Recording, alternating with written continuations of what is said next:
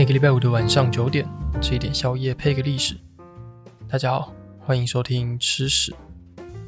瑞典的官方推特呢，在二零一八年四月的时候呢，发了一篇贴文，他说：“让我们一起来还原事实真相吧。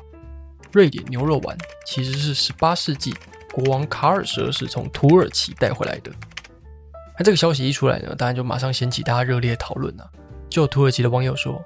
难怪你们家瑞典肉丸吃起来那么像土耳其菜。有人知道这件事情之后呢，甚至觉得他的人生是一个谎言。又有人说呢，这些肉丸应该要是被装在 IKEA 的橱柜里面，然后被走私进来的吧？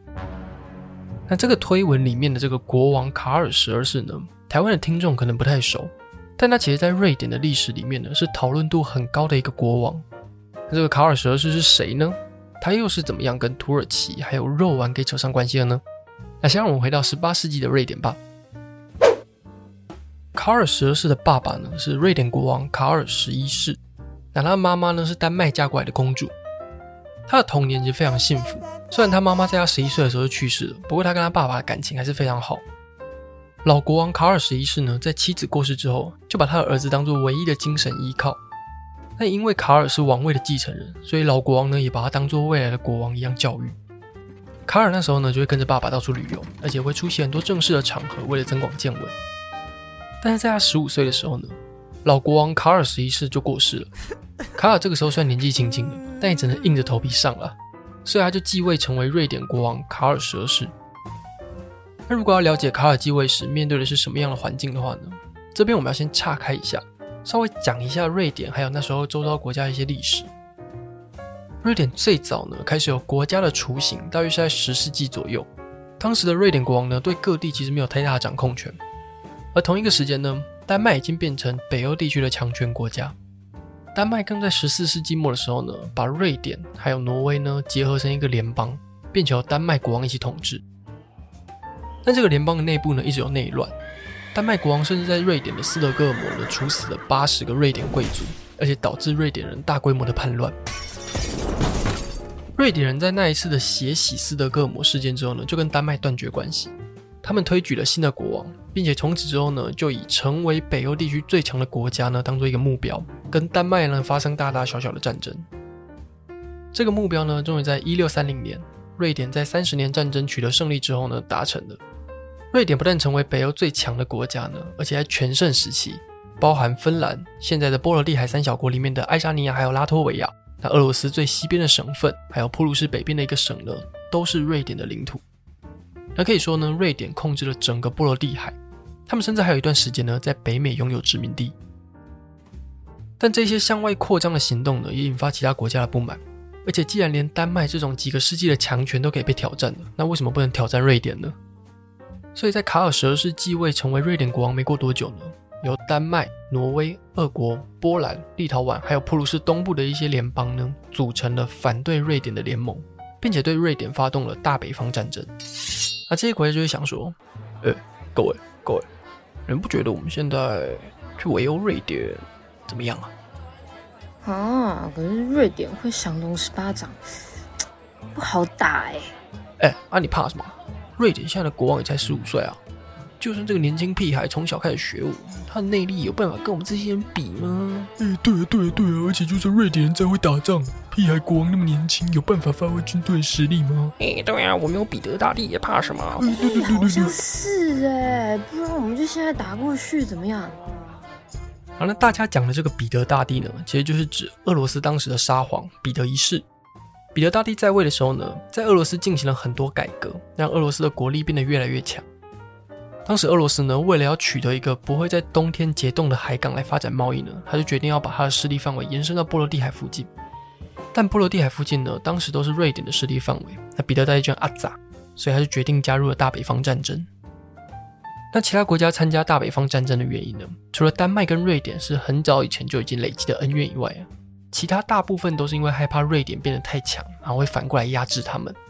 所以我们的主角卡尔呢，才刚继位没多久呢，就碰到大北方战争。当然了，他也不是孤军奋战，在他老爸过世之前呢，就已经帮他儿子找了很好的摄政老师啊，还有其他政府官员。所以卡尔就会向这些比较有经验的人学习，然后慢慢培养自己的实力。而且事实也证明了，其他国家也错过了卡尔的能力还有胆量。在大北方战争的初期呢，反瑞典联盟军队呢决定兵分三路，丹麦还有挪威呢就进攻瑞典在德国东北部的土地，那波兰呢则是进攻现在的拉脱维亚，俄罗斯的彼得大帝呢只是攻打瑞典在涅瓦河口的一个小城。这个涅瓦河口呢，就是现在俄罗斯圣彼得堡附近的土地。卡尔这时候就碰到了他自己的土地有三个点同时被不同的国家攻击，但他这时候决定不要正面迎击，他首先派兵攻打丹麦的首都哥本哈根。这样一来呢，丹麦就只能放弃德国北方的战争，把军队调回自己的国家防守。卡尔也趁机跟丹麦签条约，逼丹麦退出这个反瑞典联盟。而解决了丹麦的问题之后呢，卡尔再派兵到涅瓦河口对付彼得大帝的俄罗斯大军。虽然瑞典的军队数量只有俄罗斯的四分之一，但卡尔还是打了胜仗。而且彼得大帝看这个情势不对之后呢，只好投降。所以三个点处理了两个点之后，就只剩下最后一个点。卡尔这时候呢，就南下对付波兰，把他们通通赶回家。那原本的反瑞典联盟呢，就被迫瓦解。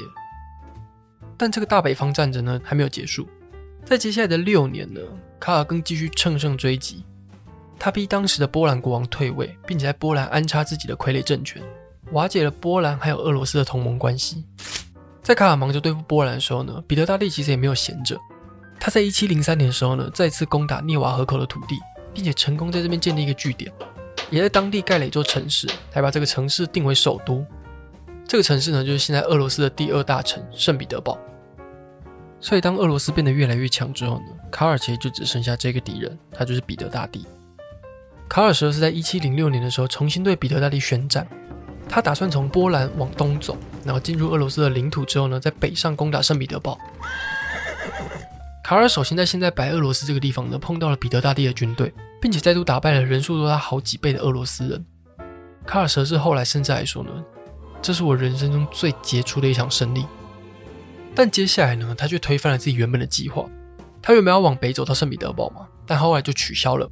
他反而继续往东边走，小心攻打俄罗斯发展最完整也是最繁荣的城市莫斯科。